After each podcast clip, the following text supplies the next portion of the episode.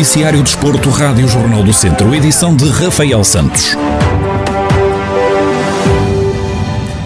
O Lusitano de Vilminhos empatou a zeros esta tarde na recepção ao Lourosa em jogo da jornada 12 da Série D do Campeonato de Portugal que se encontrava em atraso. Nos primeiros 45 minutos ficaram marcados pela igualdade entre os dois conjuntos que conseguiram anular-se nas várias fases da primeira parte. O Lusitano Domingos acabou por dispor de mais situações de perigo que o adversário, mas não conseguiu converter nenhuma com sucesso. A segunda parte começou por se desenrolar como a primeira metade do encontro, mas com o decorrer do jogo foi o Lourosa quem foi tendo mais ascendente no jogo, ao conseguir chegar mais vezes à baliza do Lusitano. Aos 70 minutos, o conjunto de Domingos viu-se reduzido a 10 jogadores, isto depois da expulsão de Romy Silva, que viu vermelho direto. A jogar com mais uma unidade, o Lourosa foi crescendo cada vez mais e tentando tirar proveito dessa mesma vantagem, mas não conseguiu chegar ao golo. Mesmo em desvantagem, o Lusitano conseguiu sempre segurar o empate, mantendo-se firme na defesa. Com este resultado, a equipa comandada por Paulo Menezes mantém-se na 11ª e penúltima posição, agora com 13 pontos. Já o Lourosa continua no terceiro lugar com 30 pontos. As obras no estádio do Fontelo foram adiadas para o dia 15 de março a pedido do Académico de Viseu, segundo confirmou o Presidente da Câmara Municipal, Almeida Henriques, em entrevista à Rádio Jornal do Centro. Faltava-nos uh, passar à terceira fase uh, do Fontelo, que vamos começar agora. Uh, quero também realçar aqui que, por solicitação do Académico, esta obra não começou mais cedo, porque poderia afetar a época desportiva, e também a consignação que estava prevista para o dia 1 eh, do mês de, de, março passou para o dia 15 por solicitação do clube que tem, eh, face ao momento que atravessa, precisará de ainda fazer o jogo contra o Benfica B no dia 14. E, portanto, a consignação da obra uh, passará para, para o dia 15 de, de, de março. Almeida Henrique explicou que remodelações vão ser feitas no Fontelo prevê desde logo a substituição do relevado, portanto o relevado será tudo, totalmente por baixo do relevado ficará o um novo sistema de rega, já completamente sofisticado e, e, e moderno.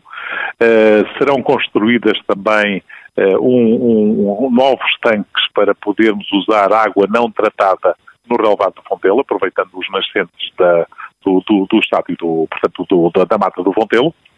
Eh, ao mesmo tempo, vamos desenvolver eh, uma nova pista tartan e, do ponto de vista exterior, também o acesso. A Rua Anacleto Pinto vai ser eh, totalmente refeita, com uma nova rede de recolha de águas residuais, nova iluminação, novos pavimentos mais, mais amigos do, do espaço, portanto, em em cubinho de, de, de, granito.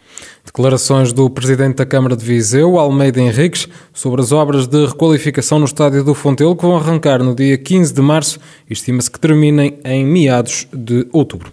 Pedro Duarte admitiu-se e já não é treinador do Académico de Viseu, confirmou a SAD do Clube Academista.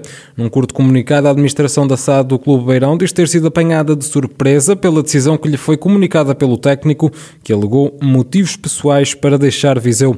Berito Esteves, comentador da Rádio Jornal do Centro, admite que a saída de Pedro Duarte não era expectável e explica porquê com a chegada de Pedro Duarte, a equipa começou a sair de rendimento, começou a ter resultados positivos, começou-se a afastar, de certa forma, dos, dos lugares de, de, promoção. Apesar destes dois últimos resultados eh, um pouco desequilibrados na, na linha do que tinha vindo a acontecer com, nos Jogos Académicos, mas mesmo apesar disso, não era, não era nesta altura expectável a saída do Pedro Duarte. Efetivamente, não sei quais os motivos que o levaram a tomar esta decisão, eh, mas penso que o Académico se é perder eh, que é um, um fator menos para o Académico de Viseu, saída de Pedro Duarte.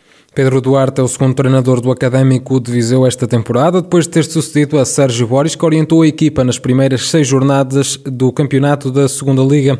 Pedro Duarte esteve ao serviço dos academistas em 18 jogos oficiais, onde apenas somou 7 vitórias. Recorde-se que o técnico orientou a equipa até os oitavos de final da Taça de Portugal, onde perdeu com o Gil Vicente já em prolongamento.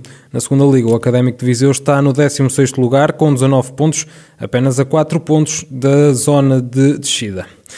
Ocoli e Húmaro já não são jogadores do Grupo Desportivo de Rezende, a equipa que disputa a divisão de honra da Associação de Futebol de Viseu.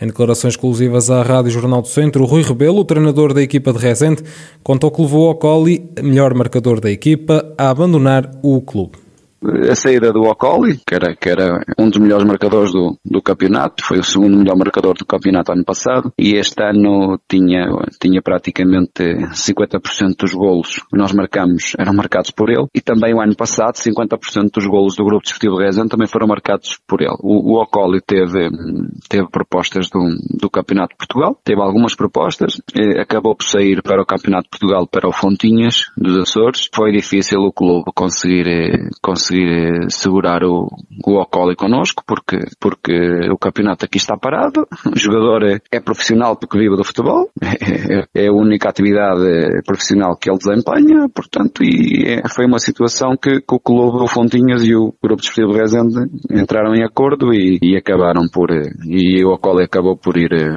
para o Fontinhas. Quanto ao Umar, o motivo da saída é diferente o, o Húmaro, o defesa central, desde o Natal que ele não regressou. Portanto, foi passar o Natal a Lisboa, onde tem família, um jogador guineense, e depois não regressou porque alegou que, que estava com problemas pessoais, familiares muito sérios e que o impossibilitavam de, de para o Norte e de, de continuar a jogar futebol por nós. O técnico assume que o plantel fica mais fraco com estas duas saídas, mas admite que não é por isso que vão virar a cara à luta.